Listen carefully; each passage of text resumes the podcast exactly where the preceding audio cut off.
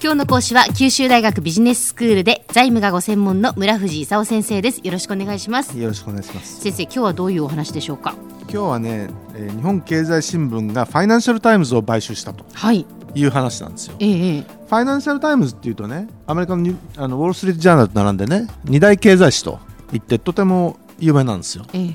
であの日経よりもおそらく世界的には有名なんでね。うん。日経がファイナンシャルタイムズ買ったのと、うん。でちょっとびっくりしたんですよ。はい。いくらで買ったのというと844ミリオンポンド。日本円でいうと1600億円くらいで買収することになったんですね。うん。でこれで一体その世界のじゃあ新聞通信社業界ってどうなってるのかというと日経プラスファイナンシャルタイムズ連合の他にねマードックって知ってます？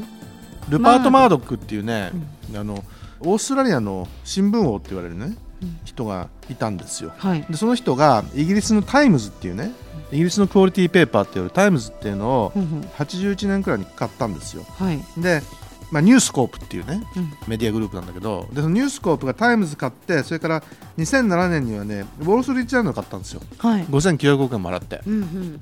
マードックすごいなと。なんか世界のそのメディア帝国を築築き上げようとしてると。うん。でそういったその本なんかも山のように出てねマードックは日本にもその買いに来るかもしれないみたいなね。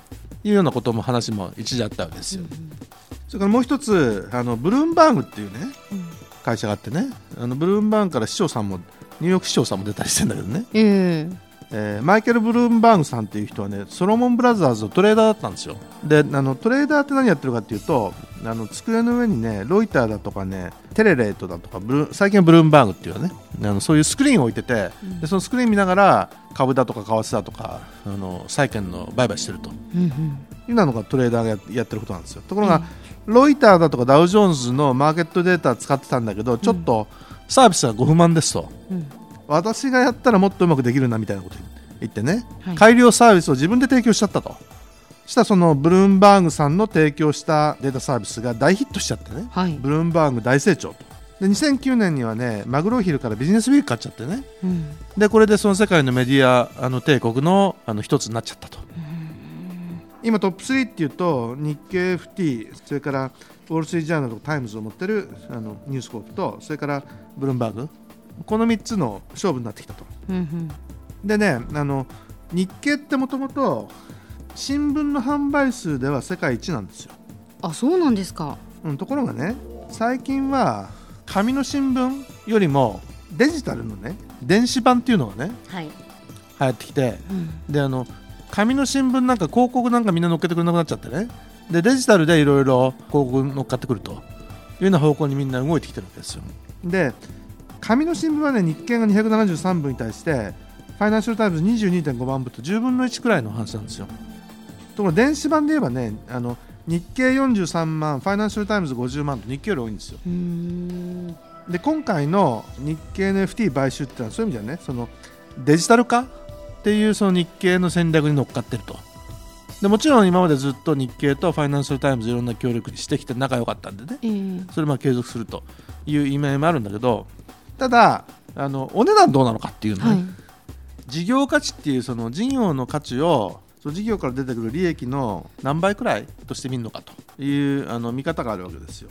そうすると営業利益っていうのがあってね。営業利益の10倍から12 15倍くらいなんだけど大体12倍くらいが普通というのはその新聞業界はい。なんですよ。ところがその、えー、アマゾン・ドット・コムがねワシントン・ポストを買った時にとても高く払ってて10倍から15倍じゃなくて1718倍のお値段払ったんですよ。ところが今回はその2倍ぐらい払ってる。あの営業利益のね10倍から15倍どころか35倍ぐらい払ったと。アマゾン・ドット・コムがワシントン・ポストに買った時の2倍ぐらいのねあのお値段払ったと、日経がその FT を買収するのにってことですね。はい。ちょっとあの買うのはいいんだけどお値段高すぎなんじゃないのかと。うん。で日本企業はいつもねあのちょっと高すぎのお値段払う払うんであのちょっと世界中から あのどういうもんなのと。大体ね日本って高く買って安く売ると。いうことはとてもお得意な人たちなんでね。それは本ちょっと。ちょっと払う値段は本当適切なのかどうかと。それは賢くない感じがしますけど。いうのは若干疑惑なんですね。うん。それであのじゃあピアソンから日経は、ええ。あのファイナンシャル・タイムズ買ったんだけど、はい。ピアソンなんで売ったのと。でピアソンって広今回のそのファイナンシャル・タイムズとそれから教育事業っていうとね2つやってるんですよ、はい。で今回そのピアソンの社長が何言ってるかっていうとねこのお金で教育事業を強化しますと。いうことを言ってるんでね、でピアソン的に言うと、まあ、すごいお値段お金払ってくれるしね、まあ、あのちょっといただいて教育事業を強化するかと。いうのはそのピアソンの立場。で日経が何言ってるかっていうとね国際化とデジタル化ですと、でそういう意味じゃあの今回の動きっていうのはその国際化とデジデジタル化のあの両方に即してると。うん。いうんであの正しい動きなんだと。いうふうにまあ日経は言ってると。ただ日経が本当にそのファイナンシャル・タイムズを経営できるのかと。編集をね FT じゃなくて日本がやるのかと。どう思います？でも日本ができるんですか？できるわけないでしょ。でええ大体それぞれの国で、だってね。あのにうん。日本の新聞は日本にいいことばっか書くしね、うん。イギリスの新聞はイギリスにいいことばっか書くしみたいなね、うん。それも当たり前なわけですよ。そうですね。それでその日経が買ったからといってね、うん。ファイナンシャル・タイムズがじゃあ日本の新聞になるかと。うん。まあ、ありえない。ないですねないですないです。はい。それでその買った瞬間に、あのファイナンシャル・タイムズの編集はの独立は尊重しますともちろん言ってるわけですよ。ファイナンシャル・タイムズ側もあの日経さんだったらきっとあの我々の自由にさせてくれるだろうと。まあ別にそれはそれで当たり前なんだけどじゃあなんで高いお金払ったのかなと。うん。で日本の新聞にまさかあのファイナンシャル・タイムズしちゃうんだったらねちょっとまあ高く払ってもまあそれもどっちかってちょっと悪い人のやる口ですけどね。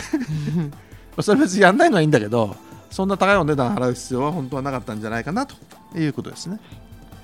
では先生今日のまとめをお願いします日経がピアソンからファイナンシャル・タイムズの100%株式を8億4400万ポンドで買収することになったんですね。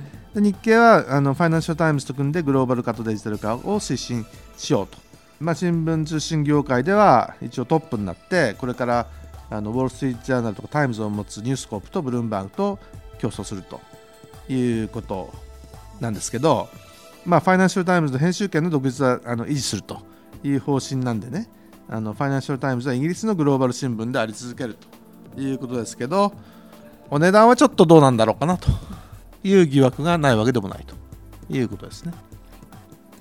今日の講師は九州大学ビジネススクールで財務がご専門の村藤功先生でしたどうもありがとうございましたありがとうございました。